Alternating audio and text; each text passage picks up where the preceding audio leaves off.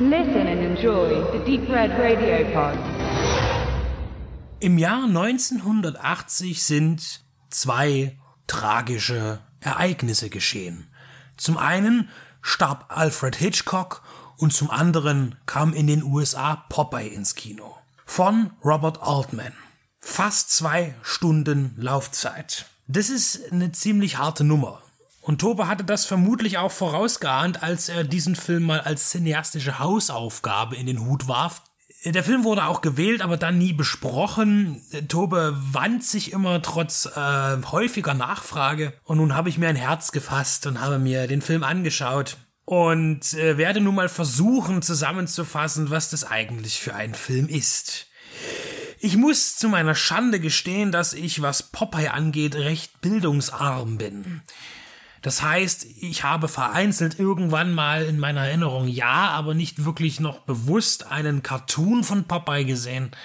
Ich würde ihn erkennen, wenn er mir auf der Straße begegnet, aber zu seiner Biografie kann ich nicht viel beisteuern, denn ich habe nicht wirklich Kenntnis über die Hunderten von Cartoon-Episoden, die über die Jahrzehnte und Epochen entstanden sind. Sein Erschaffer war Elsie Kreisler Seagar der ihn 1929 erstmals zu Papier brachte. Und rasch ging der vorbildliche Seemann um die Welt. Sein Markenzeichen Superkräfte durch das Verzehren von Spinat. Aus der Dose, selbstverständlich. Tatsächlich ist hier der Mythos zugrunde zu legen, dass es sich dabei darum handelt, dass man tatsächlich Kindern damit auch näher bringen wollte, doch bitteschön den Spinat zu essen, weil da ja so viel Eisen drin ist und der kräftig und stark macht, was im Übrigen nachhinein als Fehlinformation herausgestellt hatte. Was Spinat aber nicht weniger gesund macht. Dennoch galt er immer als Hassspeise aller Kinder, und über Popeye bekam er, der Spinat, einen positiven grünen Anstrich. Der Autor des Drehbuches zu Popeye, der Seemann mit dem harten Schlag, so der deutsche Verleihtitel, Jules Pfeiffer, orientierte sich wohl an einigen äh, Cartoons und Comicstrips und erschuf aber eine so langatmige und auch langweilige Geschichte, die schwer zu ertragen ist, muss man wirklich sagen. Was auch nicht besonders hilft, ist, es ist eine Musical-Variante. Das heißt, es wird auch mal gesungen. Ich oute mich hier mal als durchaus als Freund bestimmter Musical-Umsetzungen. Nicht alles, da kommt es nämlich wirklich auf die Musik an, ob die wirklich gut ist. Und die Musik ist hier geschrieben worden von Harry Nilsson, der tatsächlich als sehr prominenter Songwriter gilt oder galt in den USA. Er ist 94 verstorben.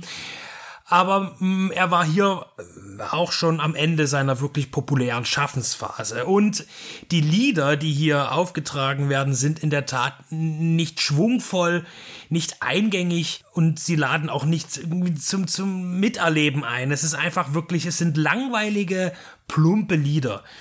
Und es kommt hinzu, dass nicht irgendeiner tatsächlich von den Darstellern singen kann. Vielleicht war das auch so gewollt, dass das alles schief und komisch klingt, aber ja, schwierig.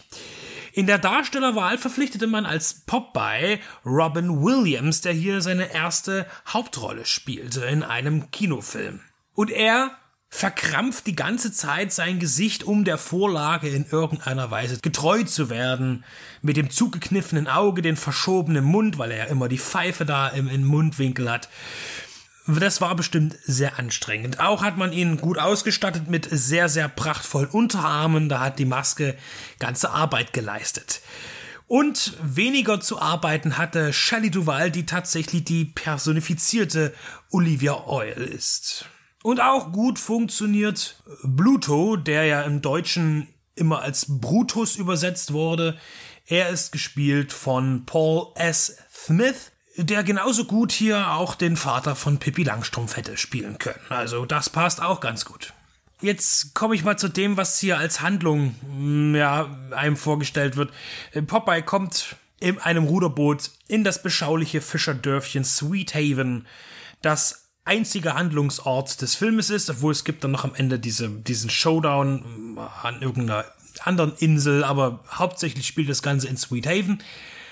Ja, und dort äh, versucht er irgendwie seinen Vater zu finden. Er ist schon seit sieben Jahren auf der Suche nach seinem Vater, der als R3 war, aus seinem Leben verschwand. Ähm, ja, da, dann lernen wir dann eben noch Olivia Oil kennen, die sich eigentlich mit Brutus oder mit Bluto verloben will, aber dann auch nicht und dann äh, flücht, will sie flüchten und dann äh, ist sie aber auch von Popeye erstmal so abgestoßen. Dann, das hat aber auch damit wieder nichts zu tun, dass sie den Bluto nicht äh, ehelichen möchte das, das, das Problem an dem Film ist, dass er immer irgendwas anreißt und dann bleibt es stehen und dann kommt irgendwas anderes und so richtig verknüpft sich das alles nicht. Und äh, auch Dialoge sind ganz schlimm, ganz anstrengend in dem Film, denn die führen nie zu irgendwas. Und permanent sind irgendwelche Albernheiten, die Leute reden durcheinander. Und das ist auch nicht lustig. Soll es vermutlich sein, es ist überhaupt nicht lustig. Und es ist wirklich unheimlich anstrengend, diesen Film zu folgen. Und ich meine, so ein Film, der kann auch mal äh, ruhig 90 Minuten gehen. Nein, zwei Stunden geht das Ganze. Und es ist wirklich harte Arbeit, diesen Film zu sehen. Und zwischendurch kommen eben diese völlig ohr ohrwurmfreien Lieder äh, und dann auch noch solche Slapstick-Einlagen, ja, mit einem Klavier, wie das so üblich ist. Irgendwelche Sachen, die man eben so Extreme, die man eben aus dem Cartoon äh, in den Film implementieren will. Aber davon gibt es viel zu wenig. Und dafür wird viel gequasselt und durcheinander geredet und mm, rumgehüpft, ohne dass das irgendjemanden was bringen würde. Der Film kommt einfach nicht in Schwung, es passiert einfach gar nichts. Und äh, visuell, das ist hier ein, ein Intermezzo von Paramount und Disney gewesen. Hier hätte man visuell, hätte ich Disney auch zugetraut, dort vielleicht noch ein paar Trickfilmsequenzen einzuschieben ähm, nur nur so Kleinigkeiten, um gewisse Dinge zu verdeutlichen. Das hätte hier durchaus gut gepasst, weil der Film auch sehr bunt ist und quirlig und vor allen Dingen teuer war. 20 Millionen Dollar zu der Zeit, das ist schon eine ordentliche Stange Geld. Im Kino konnte er zumindest das ist er mit mindestens plus minus null rausgegangen, hat das Doppelte eingespielt. War aber eben auch kein großer Übererfolg. Gedreht wurde das Ganze auf Malta. Die Kulissen, und das muss ich wirklich sagen, die sind fantastisch. Ja, also gleich am Anfang kommen wir in dieses Fischerdorf und die Bauten, das ist einfach detailreich. Äh, ja, diese, diese ganze kleine Hafenstadt und dann liegen da Wracks äh, vom großen Segelschiff bis zum kleinen Fischkutter. Äh, und das, das ganze Haus ist ja sehr märchenhaft. Die, die Häuser sind märchenhaft gestaltet. Ähm, es wirkt alles sehr alt und doch eben auch sehr belebt, weil da immer die ganzen merkwürdigen Charaktere herumneandern. Äh, auch natürlich Persönlichkeiten, die aus den Comic-Cartoons und ähm, Strips ja auch dem Kenner schon bekannt sein sollten. Und dieses Set übrigens, das kann man heute noch besuchen. Es ist der Öffentlichkeit zugänglich gemacht als Freizeitpark, Touristenattraktion auf Malta. Ja, ach übrigens, ich bin ja bei der Story abgestorben. Äh, es gibt ja noch äh, das, das Findelkind, Sweepy, ähm, hat ja auch im Deutschen einen ganz komischen Namen, Poppy, glaube ich, oder so. Ja, das ist immer mit den Namen ein bisschen problematisch.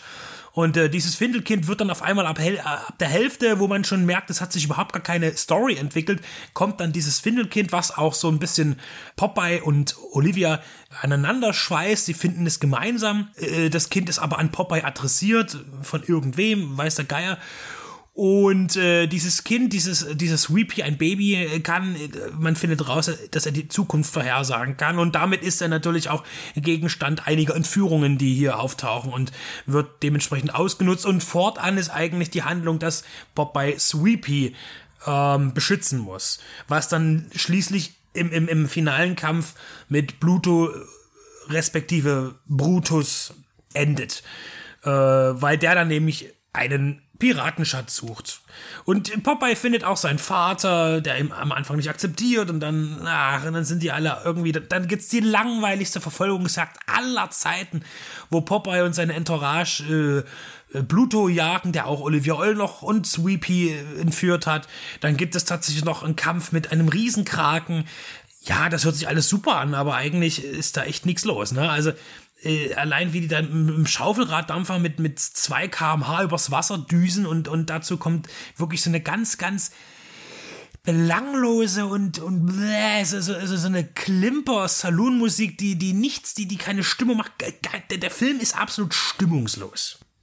Ein fleischgewordener Cartoon, ja, die ganzen Albernheiten, das würde ja prinzipiell dazu passen, dieses völlig überzeichnete und sowas. Das ist ja eigentlich das, was Cartoons sind. Und das gab's auch bei Popeye, natürlich.